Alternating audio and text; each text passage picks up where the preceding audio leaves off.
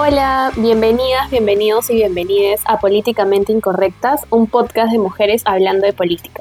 Hoy es domingo 4 de abril y estamos a una semana de las elecciones. Y bueno, coincidentemente y sin previa coordinación, todas estamos vestidas de negro y bueno, esperamos que eso no signifique nada, estamos seguras que no. y nosotras somos Lidia, Marilia, Fabiola, Rita y yo soy Gabriela. Y bueno, hoy hemos dormido poco porque anoche hemos visto extractos de las encuestas y hoy ya nos hemos levantado a revisar la ficha técnica, tanto de la encuesta de Ipsos como la del IEP. La de Ipsos es de manera presencial y la del IEP se ha hecho por llamadas telefónicas. Y los resultados de la encuesta de Ipsos es en primer lugar está Johnny Lescano con 14.7%, le sigue Hernando de Soto con 13.9%, después en tercer lugar estaría Verónica Mendoza con 14.4%, George Forsyth con 11.9%, Keiko Fujimori con 11.2% y Rafael López Aliaga con 8.2%. Y la encuesta del IEP más bien nos dice, entre comillas, nos dice algo distinto, ¿no? Tenemos a Hernando de Soto con Keiko en el primer lugar con 9.8%, luego Rafael López Aliaga con 8.4%, le sigue Johnny Lescano con 8.2% y Verónica Mendoza con 7.3%. Y además también eh, vemos que Pedro Castillo sube a un 6.6% y a un George Forsyth con un 5.7%. Comencemos con una pregunta que todos nos estamos haciendo, que es ¿a qué encuesta le creemos? Personalmente creo que las dos encuestas nos muestran resultados muy similares, que es que hay un quíntuple empate y que cualquier cosa puede pasar. ¿Qué opinan ustedes? Bueno, yo creo un poco lo mismo. O sea, creo que estamos viendo dos resultados que no hay, evidentemente no hay que hacer que definan nuestro voto, pero que sí hay que tomar con, con suficiente seriedad.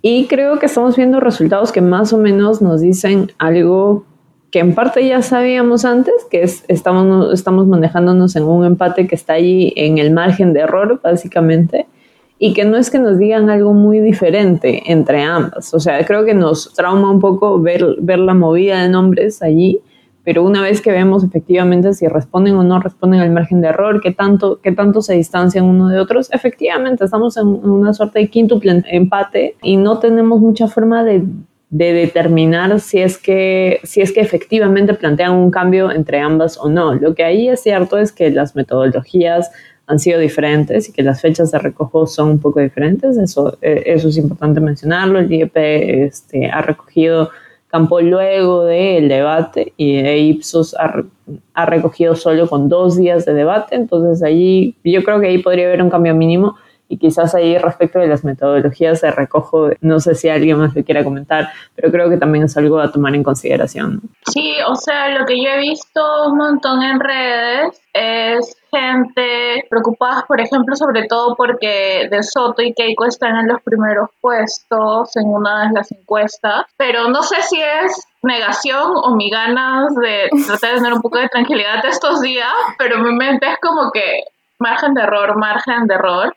Y bueno, las propias limitaciones de la metodología en cada, usada en cada una de las encuestas. Pero creo que es importante resaltar esto, ¿no? Que los puestos, cuando se trata de un quíntuple empate, y como es algo que muestran ambas, ambas encuestas que han salido ahora, nos deben hacer pensar sobre todo que no está nada definido. Correcto, y, en esa línea también, Rita, vemos que el 28% todavía no tiene o no elige a nadie. Entonces, eso pasa en el IEP y en el Ipsos también es un porcentaje alto, ¿no? Alrededor de 17% de los peruanos y peruanas no tenemos ni la menor idea por quién votar todavía, ¿no? Y eso es, de hecho, algo que va a jugar ese voto sorpresa, el voto oculto que siempre eh, sale en el caso de las elecciones peruanas. Nunca sabemos qué puede pasar hasta el último minuto, creo yo. Sí, de acuerdo. Y, yo creo que aquí la, gran incertidumbre es que quienes pasen la segunda vuelta, consideremos que va a tener, ah, va a haber un 85% de votos válidos más o menos, que no va a estar de acuerdo con esa posición, ¿no? Recordemos las elecciones del 2016, por ejemplo, quien pasó a segunda vuelta como eh, número uno era Keiko y tenía alrededor de un poco más del 30%, ¿no? Y PPK tenía alrededor de 20%. Entonces creo que creo que sí nos da pauta de que finalmente los, el quíntuple empate que tenemos ahora está vinculado también con la crisis política que hemos tenido en los últimos cinco años y de esa desafección hacia la política que todos en este momento estamos sintiendo. Finalmente, creo que hay que ver también los cruces, ¿no? Y ahí es muy relevante, por ejemplo, ver los cruces que ha brindado el IEP y en el cual, por ejemplo, Hernando de Soto y Rafael López Aliaga tienen un voto muy alto en los sectores socioeconómicos A, B y C. Bueno, ambos candidatos, ¿no? Entonces creo que eso es interesante de, de ver.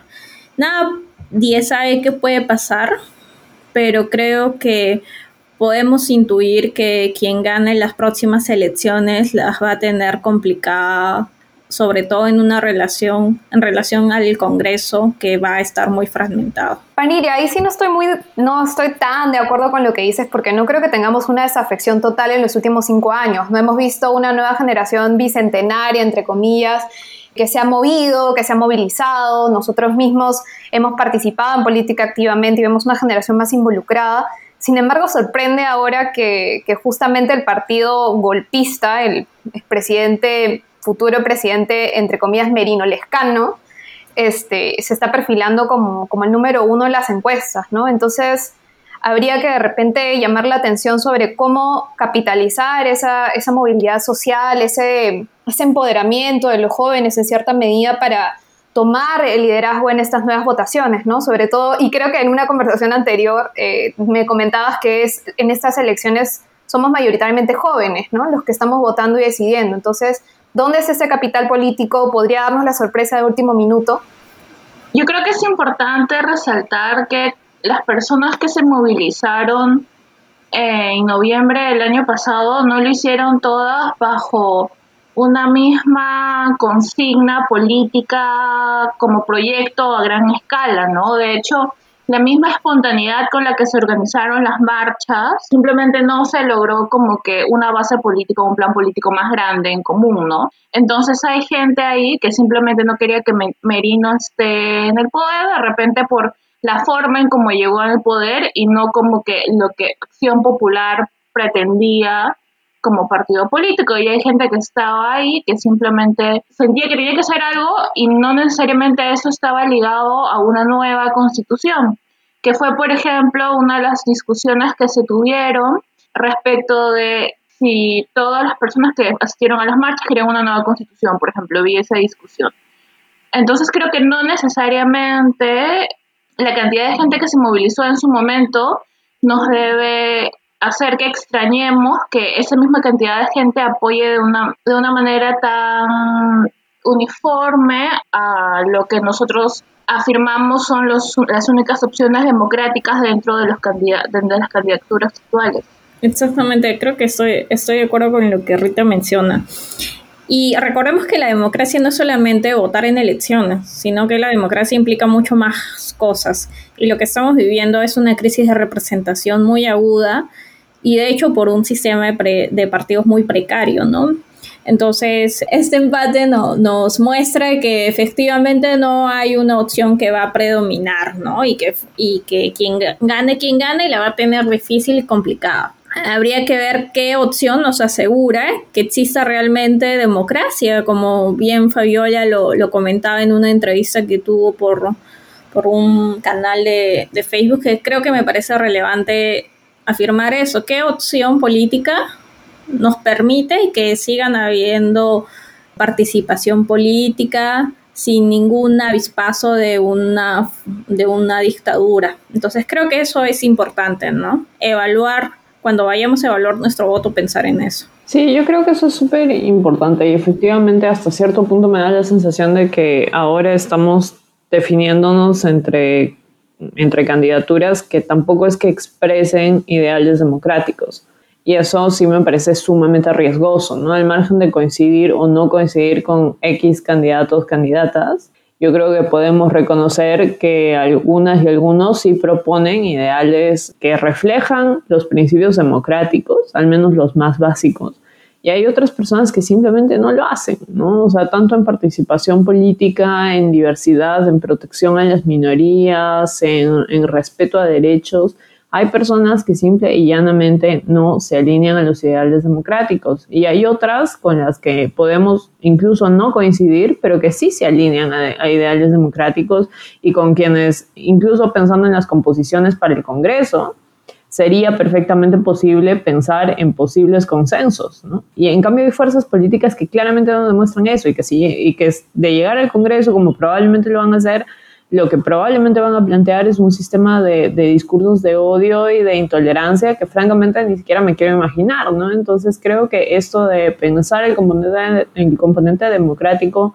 de cada fuerza política, nos guste o no lo que plantean en X, Y, Z tema, es algo que es muy importante al margen de todo lo demás, porque hay que saber, bueno, los siguientes cinco años, no creo que querramos vivir la misma pesadilla que hemos estado viviendo el último año, entonces, ¿cómo rayos se consigue no vivir esa misma pesadilla? Con al menos una cuota de consensos, de tolerancia, de, diversidad que efectivamente represente y que no y que no nos lleve pues a muchos de los discursos que hemos estado escuchando ahora en campaña que francamente son, son muy lamentables, ¿no? Sí, y hablando de diversidad, estaba viendo quiénes son los que aún no deciden su voto y por lo general están en zonas rurales con un 25%, son mujeres, 23%, y de sectores de IE, 24%, ¿no? Entonces, ahí vemos que esta crisis política no nos afecta a todos de la misma manera en cuanto a participación política y también intención de voto, ¿no? Y después también lo que mencionaba Fabi es súper importante, ¿no? El tema de estos discursos de odio, de grupos antiderechos. Y estoy viendo que el voto de Rafael López Aliaga son hombres mayores de 25 años de sectores altos A, D, C, coincidencia, amigas, no lo creo. y, no hay citando al gran don Jorge, te lo resumo, te lo digo, ni me sorprende. Pero también el, ese voto de Rafael López Aliaga coincide eh, en cierto punto con el de Johnny Lescano, porque son más hombres mayores de 40 años que van a votar por él. En el caso de Hernando de Soto, son los niveles socioeconómicos jóvenes A y B y, jóvenes, ¿no? Lo cual es un poco extraño porque Hernando de Soto no es que, eh, bueno, tiene... No sé si lo ha seguido por TikTok. Uno no aparentemente tiene una, participación notable en videos de TikTok. Sí, aparentemente tiene una campaña bastante fuerte en medios que usan sobre todo jóvenes de 18, 25 años y bueno, algunos más, eh, más viejitos como yo, por ejemplo, que a veces ahí chequeo el TikTok.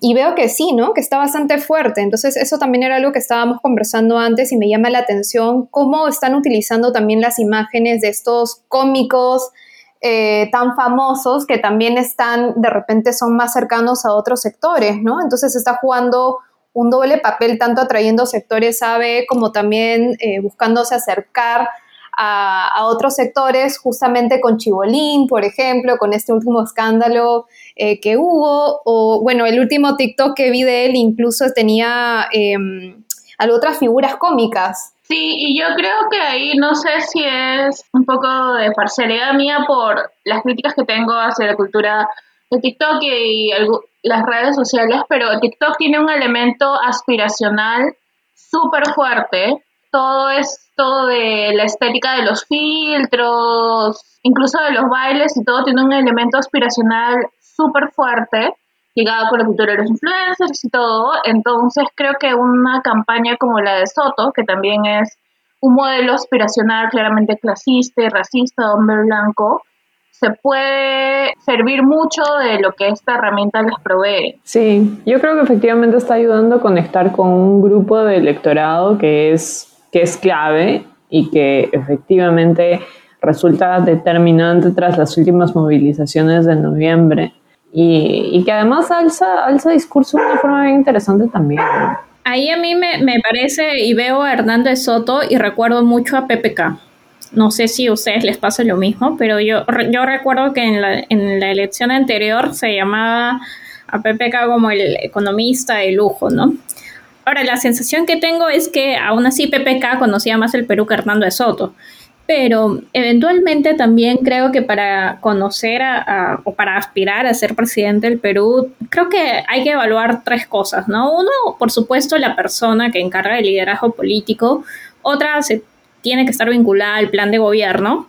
Y ahí, el plan de gobierno de Hernando de Soto son dos hojas y nunca fue publicado en Economist como él comentado, comentó en alguna oportunidad. Y creo que otra cosa que tenemos que tener en cuenta para decidir nuestro voto es rodeado de quiénes está, o sea, cuál es su equipo técnico. Creo que evaluando esas tres cosas podemos elegir a nuestro candidato de preferencia o candidata de preferencia, pero ahí me parece, y yo creo que sí, los jóvenes somos más críticos con eso.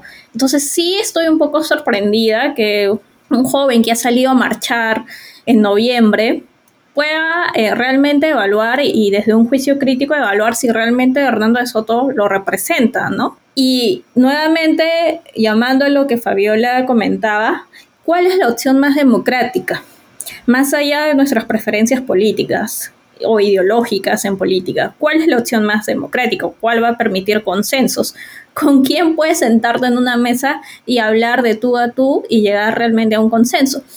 Entonces ahí creo y me, y me, preocupa ¿no? la candidatura de Hernando de Soto sabiendo que en algún momento ha apoyado dictadores y, y, me preocupa también la candidatura de Rafael López Aliaga por todos los discursos de odio que maneja.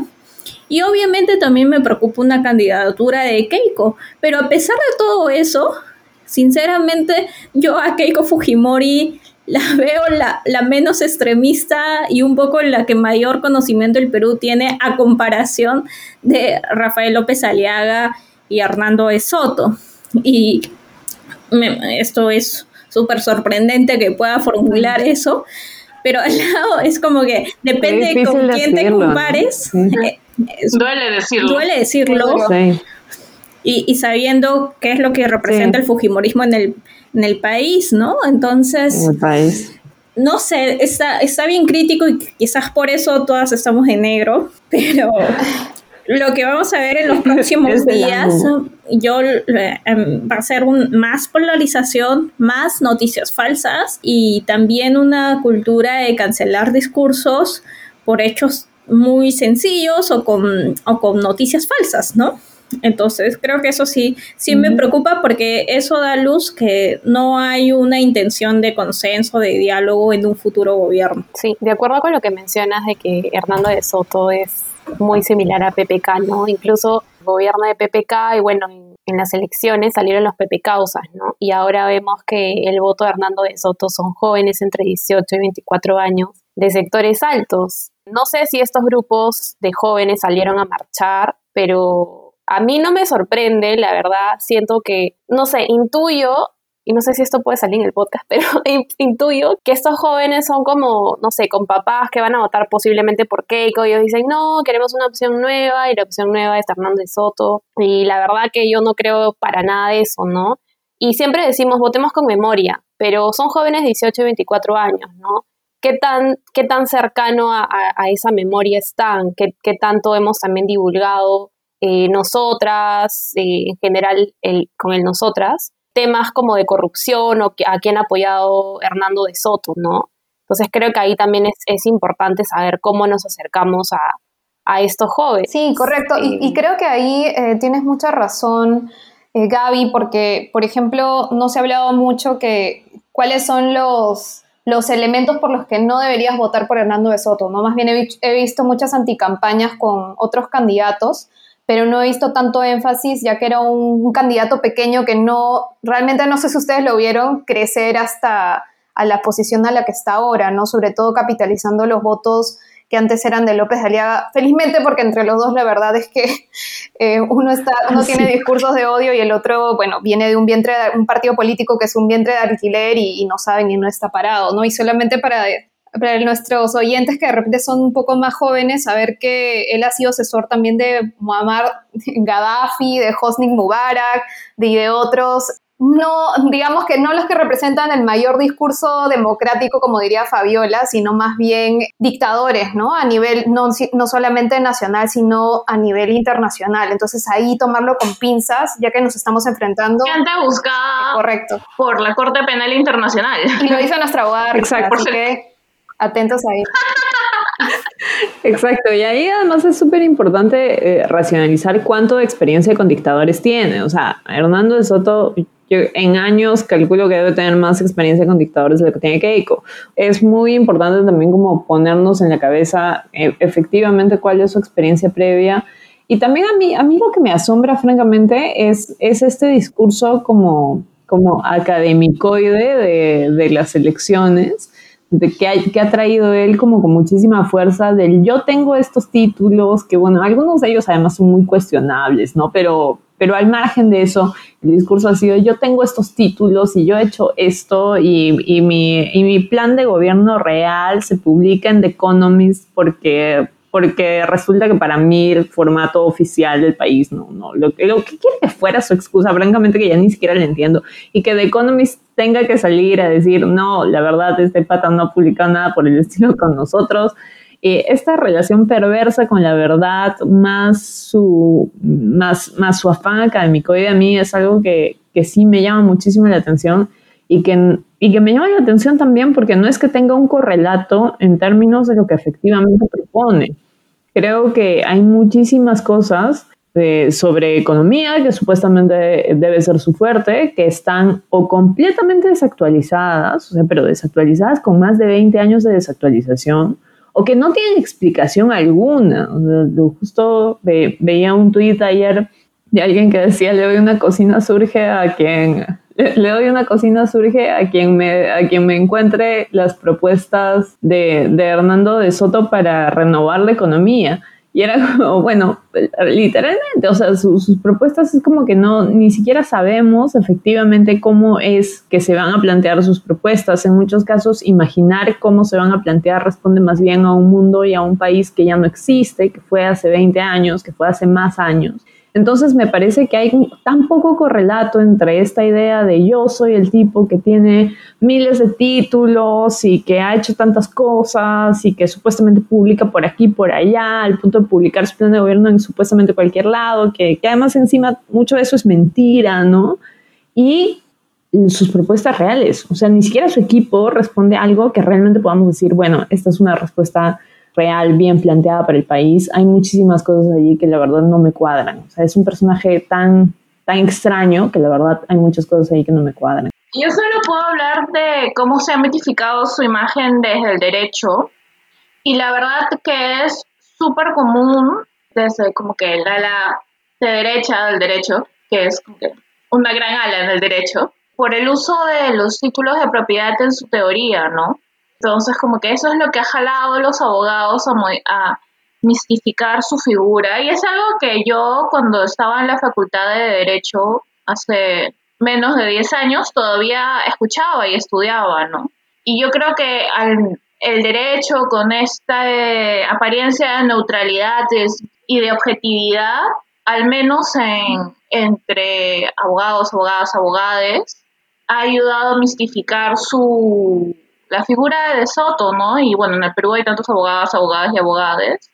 Creo que al menos esa sección por ahí se, se, se explica. No sé cómo es en, en, en, otros grupos, pero al menos de derecho, la figura de Soto para la derecha está súper, súper mitificada. Y un poco viendo sí, el, el debate ahí, a mí me parece que a Hernando de Soto le fue terrible. O sea, mostrarse tan vanidoso. Obviamente esto no lo ha recogido la, las encuestas que ahora hemos mencionado, eh, porque también hay que reconocer que la, no mucha gente ve el debate y si bien nos ganamos con algunos extractos, eventualmente lo, el debate lo ve la gente que está más relacionada, que tiene mayor interés en política. Y ahí me pareció que Hernando de Soto tuvo un desempeño muy paupérrimo, muy pobre, ¿no? Que, que, que salió a relucir un poco lo que alguna vez Vargas Llosa comentó sobre su, su vanidad. Y no sé ustedes, pero como decía antes, hay que ver características a nivel personal, de equipo técnico y de propuestas. A mí me parece que él no cumple ninguna de las tres. Eh, pero eventualmente hay que darle un seguimiento. Nuevamente no me parece tan diferente a López Aliaga. Sí, ahí yo quisiera decir algo más nuevo desde el derecho, porque este tema que vi que muchos decían como que no tienes que ser buen orador eh, para decir tus propuestas, que tus propuestas sean simples son mejor, es algo también que desde el derecho se resalta mucho, ¿no? O sea, como que mientras más simple, más económico, no tan elaborado es, significa que es más objetivo, menos ideologizado, más técnico, más académico, como decían antes. Y creo que esa es la, esa es la, la, imagen que proyecta y la imagen que se ha mistificado de él, ¿no?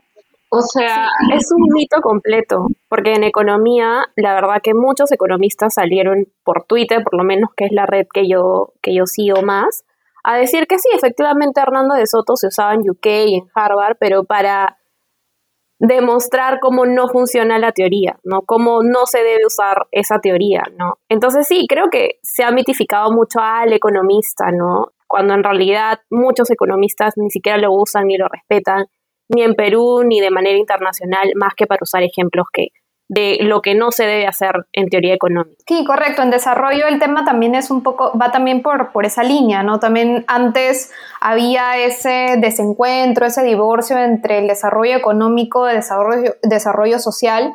Y ahora justamente cuando hablamos de un desarrollo completo del ser humano, incluyendo las libertades que, el tan aclamado Sen o Amartya Sen, que sí, a diferencia de Hernando de Soto, fue premio Nobel de Economía, em, justamente hablaba de eso, ¿no? Hablaba de no solamente ver ese lado netamente económico, sino también brindar libertades a, los pobladores y a los ciudadanos para poder elegir la manera de cómo se quieren desarrollar, ¿no? Y eso es algo que de repente no lo visto tan, eh, y de hecho no lo veo en todos estos últimos 10 años de la economía peruana que ha sido y ha tomado la misma, la misma, ha sido como el mismo cuento, ¿no? Que hemos estado siguiendo, la misma línea económica y no hemos visto realmente un cambio a pesar de todos los avances económicos que hemos tenido como país y que de hecho nos está permitiendo, a pesar del impacto tan grande de la pandemia, eh, sortear algunas dificultades, ¿no? Y justamente esta, esta diferencia entre cuánto hemos ganado a nivel de economía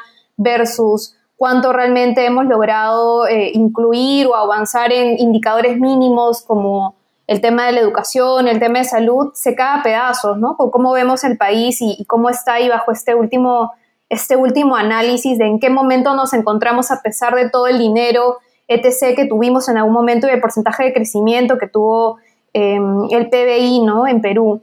Entonces, justamente cuando vemos estas diferencias entre los candidatos y qué se busca o de qué manera eh, abarcar la economía o en qué manera enfocar el, discurso de mejora o de ingresos económicos más altos al Perú, hay que tomar en cuenta también el componente social, ¿no? Y de repente es algo que eso hay que acercarlo también a esos jóvenes de sectores AB que tal vez no conocen a profundidad estas iniciativas o no conocen la historia del Perú en los últimos años que, nos ha llevado como estamos ahora, ¿no? Justamente la idea es, cambiarlo y aprovechar este bonus de juventud que tenemos. Sí, yo creo que allí hay varios componentes también sobre los que hay que tomar responsabilidad, ¿no? O sea, en gran medida es responsabilidad nuestra también desde, desde la academia, entre, entre quienes estamos en espacios académicos, el no permitir que el discurso sobre los títulos, por ejemplo, se convierta en este discurso de solemnización de trato a una persona, ¿no? O sea, en gran medida, si es que nuestra sociedad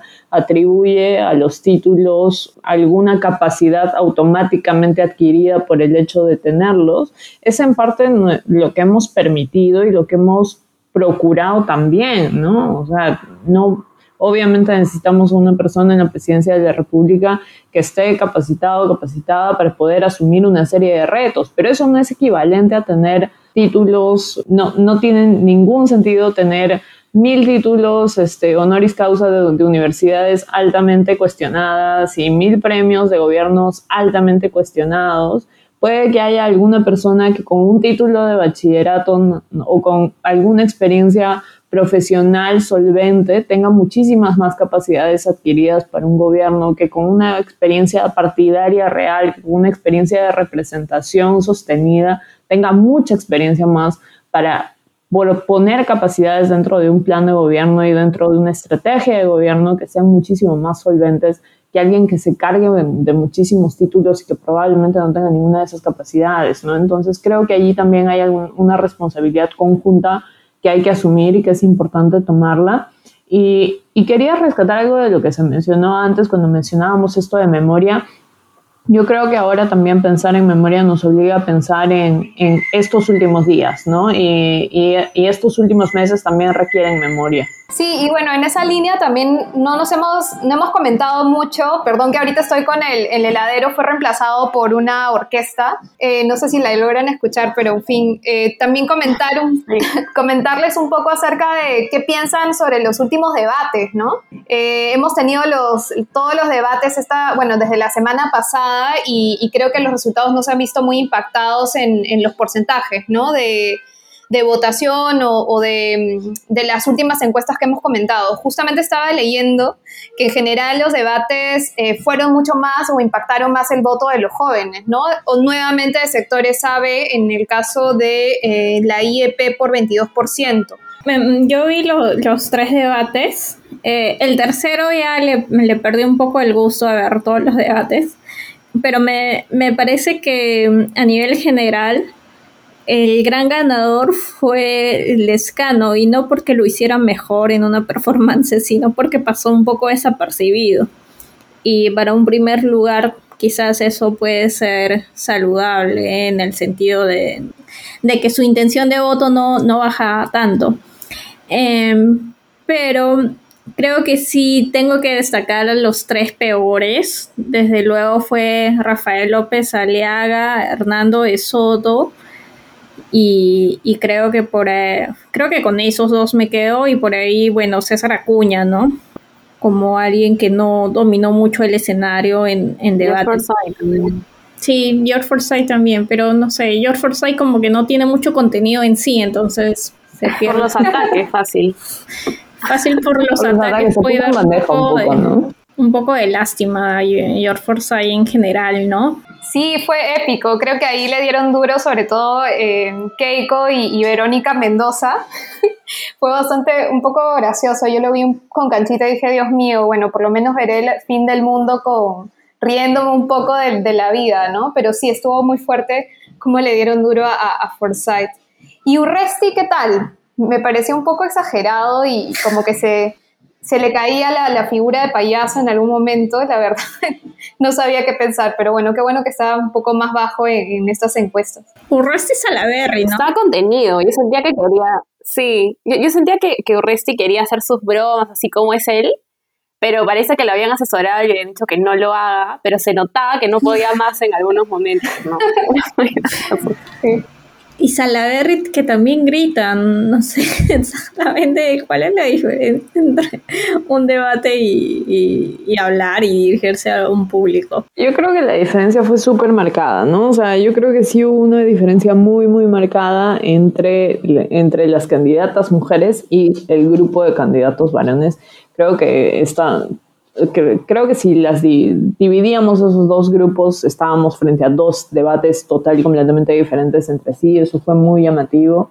Y también quería mencionar este, a un par de personas que no hemos mencionado. Santos, que me parece que a, mí que hizo un papel terrible, ¿no? O sea, me parece que fue el único candidato que fue para no candidatear él mismo, sino para candidatear a alguien, más, ¿no? Este, y, y, en ese sentido, yo lo agregaría a este grupo de, de personas que terminaron con una performance pésima durante, durante el debate. Y la otra persona que creo que nos tiene que llamar la atención tanto por debate como por resultado de campaña es efectivamente Pedro Castillo. Eh, creo que es alguien que se mostró muy, muy solvente y a quien veo fácilmente, este, si no alcanzar todavía mayor porcentaje esta vez, volver con relativa facilidad a una siguiente elección. Yo creo que esa trayectoria está ya bien marcada, creo que la ha demostrado tener una posición lo suficientemente sólida como para seguir en, esa línea. Y, eh, y, creo que es alguien a quien no hay que perder de vista, porque puede ser alguien que, que sí marque una línea de discurso muy, muy fuerte, tanto en este periodo como en, en, los siguientes periodos de elección. Sí, a mí lo que me llamó la atención de, de, los debates era que muchas veces no se respondían las preguntas, ¿no? Por ejemplo, en el tema de educación les preguntaba, ¿qué vas a hacer concretamente con temas de género? ¿Qué vas a hacer concretamente con zonas rurales o con niños, niñas, adolescentes con alguna discapacidad? Y respondían cualquier otra cosa, como construir colegios, como fibra óptica, pero nunca iban al, al, cómo lo iban a hacer, ¿no? Entonces, eso la verdad a mí me preocupa un montón, ¿no? Que, que tengamos candidatos que no puedan responder de manera concreta, sencilla eh, y directa sobre la pregunta que les están haciendo, ¿no? Sí, o sea, que en parte, en parte es, es lo que regularmente se asesora, ¿no? O sea, regularmente cuando se asesoran discursos políticos, asesoras que la mitad sea respuesta y la mitad sea eso que tú quisiste ir a decir. Entonces eso, digamos, hasta cierto punto creo que no nos debería llamar tanto la atención, pero efectivamente ha sido bastante llamativo que muchas personas no han respondido en lo absoluto, ¿no? Lo normal es que respondas más o menos como lo han hecho Mendoza y Fujimori, que han, que han empezado atendiendo una pregunta y terminan dando su propuesta, remitiendo su plan de gobierno, eso es lo que regularmente este, se, se asesora que se haga, ¿no? Es otra de las personas que lo hizo, ¿no? Sí, evidentemente creo que ahí, rescatando un poco la figura de Bengolea, fue interesante también ver el discurso que tuvo, sin embargo, el impacto final en las encuestas, por lo menos en las que se hizo después de, del debate, no es muy significativo, igual sigue siendo un pequeñísimo el porcentaje que tiene, pero creo que hizo un buen trabajo porque fue uno de los que en, ese debate particularmente como que fue más atrayente para las personas, por lo menos parecía ser más atrayente para las personas que, tenían un voto indeciso, ¿no? También creo que podría ser eventualmente un candidato interesante para las próximas elecciones si creciera un poco más, ¿no? Y de repente con un discurso para la gente de, medio derecha, centro derecha, que, que tal vez no sea mejor que el Escano o Hernando de Soto, ¿no? Por lo menos lo veo un poco más democrático. A mí entre ese sector me parece que eh, Guzmán podría haber sido un buen, una, una buena candidatura. Si evalúas performance y un poco planes de gobierno. Eh, efectivamente lo hizo muy bien en el debate, pero hay que recordar que el PPC tiene muy buena experiencia en debates. Eh, entonces creo que eso le podía haber ayudado un poco más antes de las, de las elecciones. Ahora, eh, por el grupo que le tocó, obviamente que, sale fortalecido un poco, pero no lo suficiente y no sé si para pasar la, la valla a su, al PPC en general, ¿no? Y hay que recordar también los votos de Bengolea en torno al tema educativo en el pasado, ¿no? Cómo se alineó con determinadas posturas que buscaban tener, poner trabas a esta reforma educativa. Bueno, creo que esta ha sido una discusión súper interesante en tanto al debate como a las encuestas y creo que ahora eh, convendría dar recomendaciones para ir a votar. ¿no? Creo que es súper importante que, que todos vayamos a votar, siempre tomando las medidas necesarias, ¿no? Recuerden primero chequear sus locales de votación, eso es súper importante para estas elecciones. Recordemos que esta vez hay más locales de votación de lo que regularmente hay y que además ha sido posible armar una distribución de locales de votación que nos quedaran todavía más cerca de lo que regularmente los tenemos para las personas que nos hemos mudado y que como yo no hemos llegado a cambiar nuestro, nuestro distrito porque nos mudamos a cada rato. Bueno, para nosotras eh, hay, hubo la posibilidad también de tener locales de votación todavía más cercanos, entonces hay que recordar nuestros locales de votación.